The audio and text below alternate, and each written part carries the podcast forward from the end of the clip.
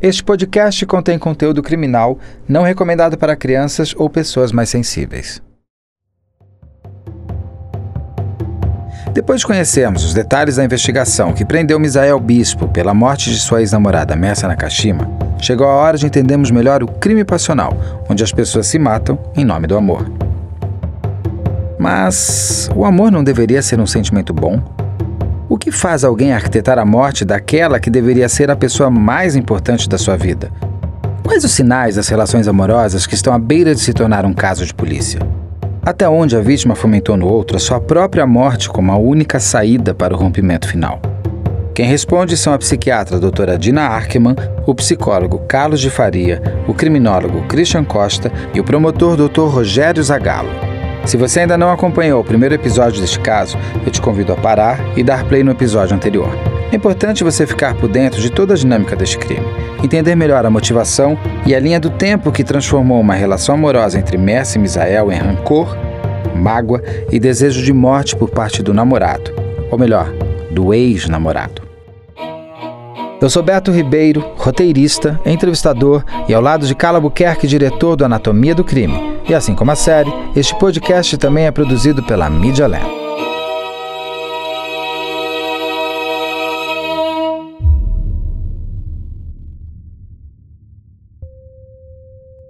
Carlos, eu queria começar este caso com uma pergunta bem direta. Que amor, se é que amor é a palavra a ser empregada aqui, que amor é este que existia entre Misael e Mércia. Um amor completamente descompensado, onde, ao que parece, ele foi muito apaixonado por ela e ela nem tanto. E pagou esse preço por não conseguir é, perceber as sutilezas da diferença desse amor.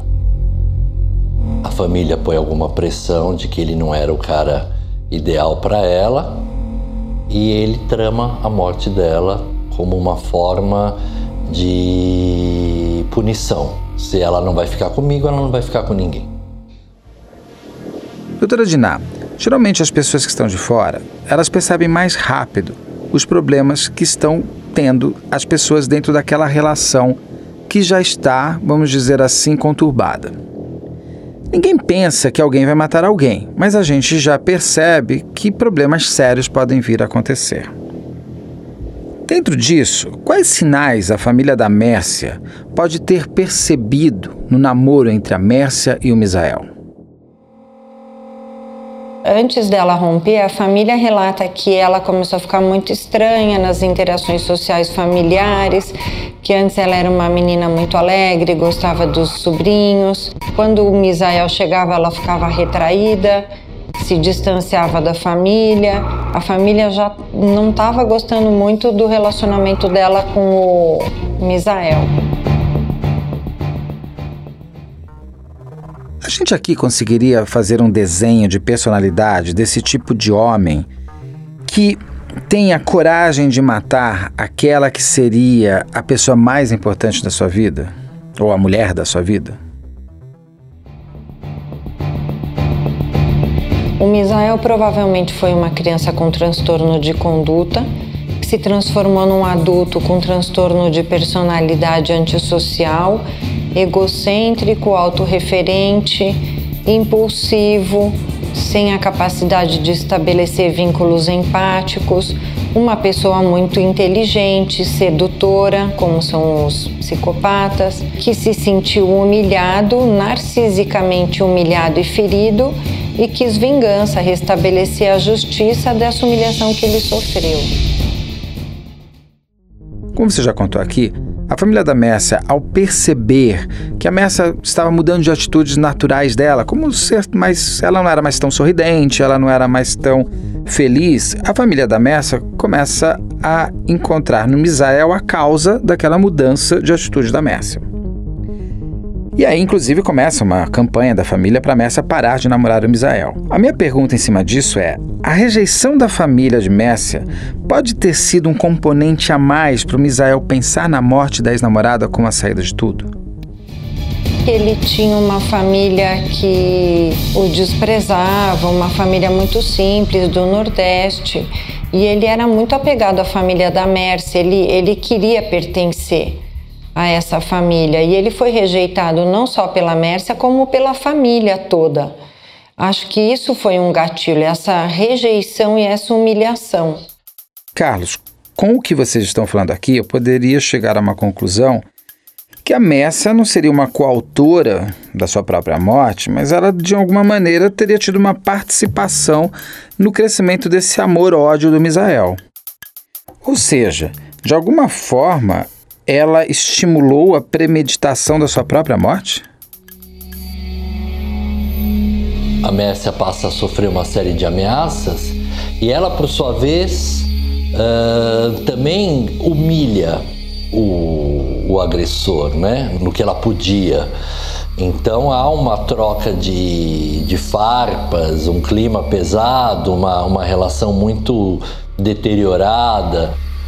E tão deteriorada que ela vai para a cena do crime, né? E mesmo sabendo o perfil dele, ela vai, ela aceita ir para um lugar ermo que ela já tinha ido com ele algumas vezes, ela não foi, ela já conhecia, a investigação mostra que talvez ela já conhecesse aquele lugar que eles iriam ali namorar, mas a gente não pode esquecer que há uma complementação patológica dessa dinâmica. Do contrário, ela não se dá. Até pelo fato dela ser a vítima e ter falecido, a gente tem poucos dados para sondar como era essa dinâmica dos dois, porque toda a visão que nós temos são relatos da família. E uma vez que a pessoa passou por uma situação dessas, de assassinato, tão cruel tal, existe uma tendência do morto ser sempre poupado de uma dinâmica que foi mostrada que havia realmente essa dinâmica patológica do lado dela também. Sempre nesses crimes passionais, eu faço uma pergunta que é: por que é tão impossível as pessoas entenderem que acabou uma relação? Por que nesse caso é, foi tão impossível para o Misael aceitar o fim da relação que ele tinha com a Messa e literalmente tocar a vida para frente?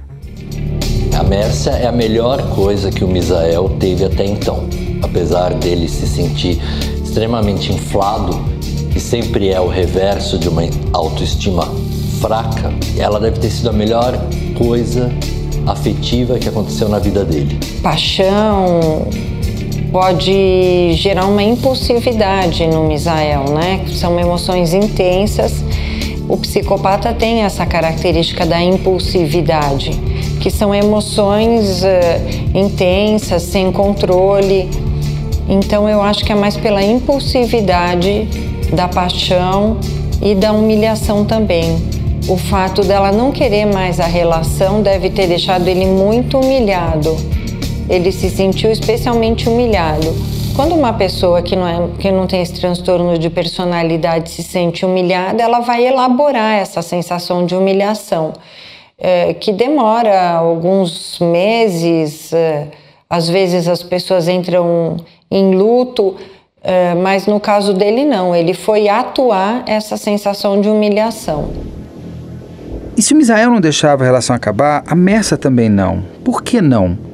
Que faz essa ligação parecer insolúvel? essa dinâmica de procurá-lo quando necessitava ou quando aparecia um trabalho e depois humilhá-lo e depois querê-lo deixar de lado e, e, essa dinâmica toda ambivalente de querer, não querer, querer, não querer é, é uma dinâmica que para alguns indivíduos com essa lente eh, já deformada, com essas fixações já estabelecidas, essas dinâmicas que o próprio indivíduo também coloca o seu parceiro e cria-se esse complementar patológico, é o gatilho para o complementar patológico do Misael ver como posse e dentro do universo de, de relações de poder dele. E essa dinâmica mostra muito o, o lado doentio de ambos. Doutora Diná, pelo que a senhora está me contando aqui, o Misael é um psicopata. Mas isso não é um pouco controverso? A gente dizer que ele é um psicopata Uma vez que um psicopata, ele é aquele ser sem empatia, que não consegue desenvolver relações emocionais. Um psicopata se envolveria num crime passional? Um psicopata mataria por amor? O psicopata tem emoções, ele ama a família dele, ele ama. Não é uma pessoa sem emoções, ele ama sempre centrado nele próprio. Ele que ama, ele não tem muita empatia pelo objeto que ele ama, mas ele ama, ele se sente triste, ele tem angústia, tem alegrias, sempre de um jeito muito autorreferente, muito centrado nele mesmo.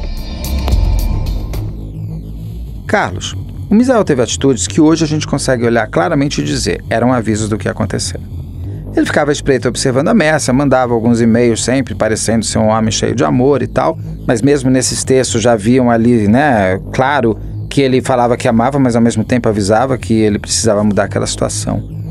É normal um psicopata fazer teste com a sua vítima para ver se ela percebe o que vem por aí? É interessante observar como o psicopata ele não age de uma forma muitas vezes silenciosa. Ele vai ao longo dos e-mails que ele passa para ela, das mensagens, ele vai noticiando, ele vai entregando para ela que ela vai se dar mal, que é a última vez que ela faz isso com ele, enfim, ele vai deixando indícios o tempo todo do final trágico que a coisa parece que vai chegar. Acho que, é, não culpabilizando a vítima, mas acho que essa incapacidade é, da Mércia de perceber o perigo do outro a coloca numa situação sem volta. Christian, eu queria que você me explicasse melhor sobre o crime passional. O que é isso de fato? O que é crime passional?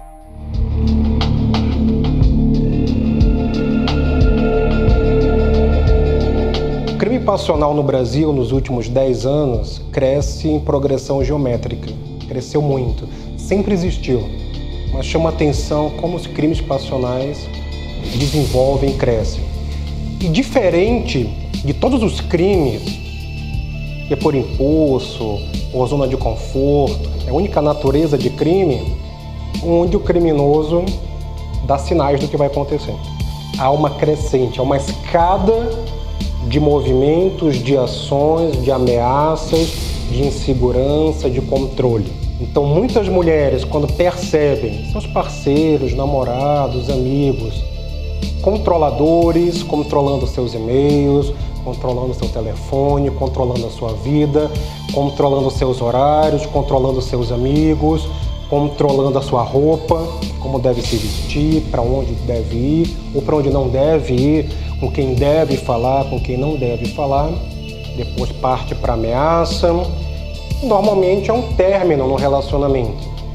Muitas vezes o criminoso passional ele age após o término, porque à medida que o agressor ele começa o planejamento até o ato em si, ele tem várias possibilidades de interromper a ação, de voltar atrás, mas algo o motiva porque esse movimento interno da motivação de quem ama muito e de repente odeia muito em função de atribuições específicas que ele remete à ação do outro, à conduta do outro, à verbalização do outro, à postura do outro em relação a ele. Então, indivíduos que cometem esse crime se sentem injustiçados, se sentem perseguidos, se sentem humilhados, se sentem desprezados pelo seu parceiro, pela sua parceira no caso, tomam atitudes de agressividade. Tentam se reconciliar, tentam estar próximos, tentam a proximidade e o fato em si de perder a pessoa é insuportável. Por isso que em muitos casos o criminoso passional se mata depois. É muito comum no crime passional, por exemplo, depois que a vítima morreu, se descobrir que havia vários BOs, havia solicitação de manter o ex longe da pessoa, longe da mulher, mais especificamente, como nesse caso. Seria importante, inclusive, nas delegacias de polícia, os escrivãos terem protocolos É, muitas vezes ali eles estão fazendo o boletim de ocorrência de um futuro caso de crime passional. A polícia também tem que estar treinada, também tem que ter esse conhecimento criminológico, de comportamento criminal, evitaria muitos crimes. Nossa polícia é muito boa, muito séria, mas falta mais conhecimento científico de alguns casos que poderiam ser evitados. Doutor Rogério, Christian, queria conversar agora com vocês um pouco, abrir um pouco mais, sair do caso Misael para o todo, que é o crime passional em si. Uma pessoa que matou uma vez por amor, quando ela sai da cadeia, ela pode voltar a matar por amor? Ou seja, ela seria um serial killer que mata por amor? Nós temos que saber diferenciar uh, o homicídio passional por conta daquele caso de um insucesso de uma determinada relação e fica ali, da ocorrência de uma sequência de uma pessoa que possa ser até portador de algum distúrbio mental, de alguma doença mental, que nós aqui comumente chamamos de serial killer. É, é, então nós precisamos fazer uma eventual avaliação na capacidade mental daquela determinada pessoa para que possamos chegar à conclusão de que ela é, sim, portadora de alguma doença mental e, portanto, com tendência a voltar a delinquir. E aí nós teríamos que, que a, a, dar para essa pessoa uma determinada é, consequência penal. Por outro lado, é, é, muito difícil de se estabelecer, sem essa avaliação de, da capacidade mental da pessoa, se ela irá voltar a delinquir se o motivo do crime foi um motivo passional. É possível que tenha ficado só naquela relação ali, o insucesso daquela relação, a, a frustração daquele determinado relacionamento fez com que o crime fosse cometido, mas a pessoa não tem uma tendência criminógena, ele não é um serial killer, ele não tem uma mente criminosa ele praticou aquele crime em razão de um insucesso, de uma frustração naquela sua relação. E pode ser que sim ou que não, que isso venha a se repetir no futuro. Aí nós temos que fazer uma avaliação e conhecer um pouco mais a mente daquela pessoa criminosa. É percebido em muitos casos, em muitos julgamentos, não só no Brasil como fora, é, atenuantes durante o julgamento, durante a acusação, de indivíduos que agiram por violenta emoção. Simplesmente perderam o controle da situação. Nos crimes passionais, de alguma maneira, chega o momento dessa perda de controle, visto que o arrependimento nesses casos é mais genuíno do que em outros crimes. Dificilmente, por exemplo, psicopatas cometeriam crimes passionais. Na sua estrutura de personalidade, indivíduos com psicopatia não vão, ou dificilmente vão cometer um crime passional.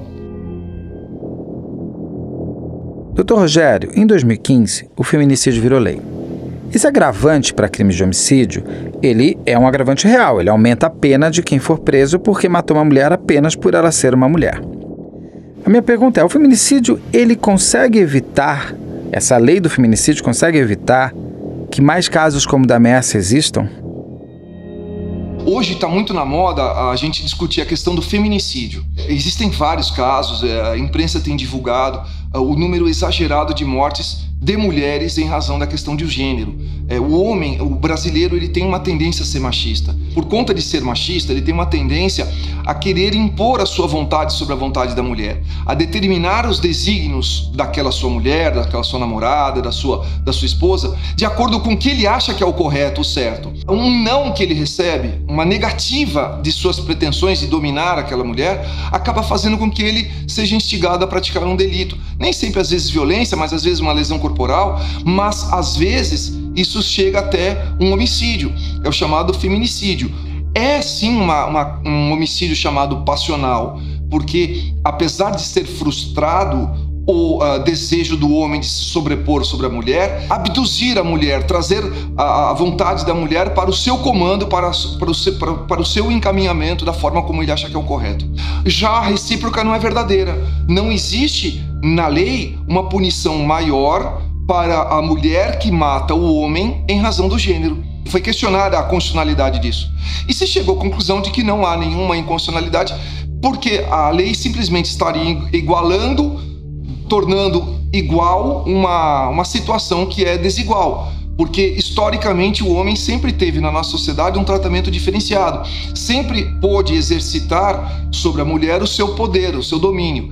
E quando a, a lei vem e dá um tratamento para punir, está simplesmente tentando equiparar essa desigualdade histórica antropológica, social que a gente vive, experimenta desde, desde que a nossa sociedade começou a se formar. E nos casos de tentativa de homicídio por conta da paixão, por conta do feminicídio ou por qualquer outro motivo que seja, a mulher, a tendência é ela reatar o relacionamento e, portanto, tentar livrar as consequências do marido. Para ver as imagens deste caso, fotos do local do crime e da perícia, assista a este episódio no Investigação Criminal. Para isso, acesse nosso canal no YouTube, youtube.com/op Operação Policial, youtube.com/op Operação Policial. No próximo caso, descubra tudo sobre as investigações sobre o primeiro matador em massa do Brasil, aquele que ficou conhecido como atirador do shopping, quando entrou no cinema na capital paulista e atirou contra a plateia sem qualquer aviso prévio. Não deixe também de seguir a produtora da série, a Media Land, nas redes sociais. É sempre arroba MediaLandPlay. O podcast Investigação Criminal está disponível nos aplicativos Spotify, Apple Podcast, Google Podcast, Cashbox, Deezer. Não deixe de seguir a gente para não perder nenhum novo episódio. Este podcast é uma produção original da Media Land, com roteiro e narração de Beto Ribeiro, direção-geral de Carla Buquerque, captação de som André Monteiro, coordenação de pós-produção de Bruno Salvagno, edição e finalização de áudio de Chico Mendes.